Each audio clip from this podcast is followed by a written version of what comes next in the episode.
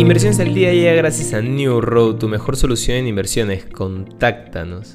Hoy, en el plano local, el rubro de transporte registra pérdidas de entre el 10 y el 15% debido al alza de los peajes, petróleo e incremento en el precio de los fletes que generan encarecimiento de los costos en este sector.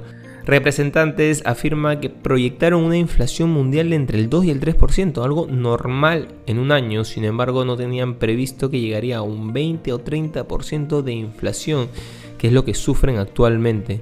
Por su parte, el tipo de cambio sube ligeramente hasta los 3,84 soles. En los mercados internacionales los resultados trimestrales están sirviendo para que los inversores dejen atrás los nervios que le han venido acechando en una última semana que ha estado marcada por la lucha de China contra la COVID-19 la guerra en Ucrania y la preocupación de que el endurecimiento de la política monetaria de la Reserva Federal pueda llevar a la economía estadounidense a una recesión. El Dow Jones sube un 0,82%, mientras que el S&P 500 se anota un avance del 1%. Las mayores subidas son para el Nasdaq de un 1,14%.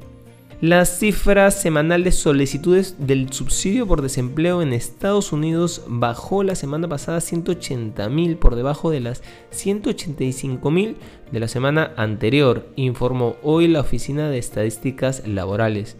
Por otro lado, el dólar tocó el jueves sus niveles más altos en dos décadas, impulsado por la debilidad generalizada de sus principales rivales como el yen y el euro.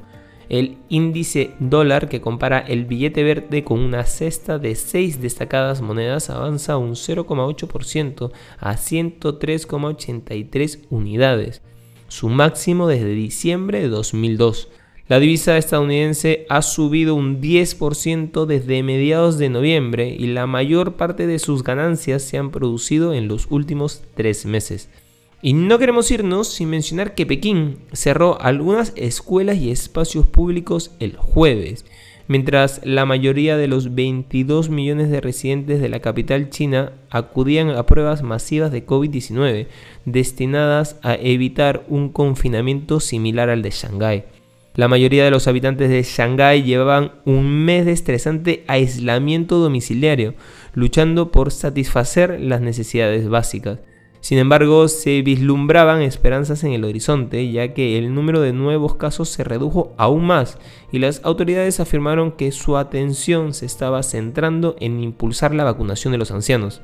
A pesar de esto, crecía el temor de que China se viera atrapada en una persecución inútil en los próximos meses, levantando los confinamientos en algunos lugares e imponiendo otros, causando un grave daño económico y exasperando a la población. Estas han sido las noticias más importantes de hoy, jueves 28 de abril del 2022. Yo soy Eduardo Ballesteros, que tengas un feliz jueves.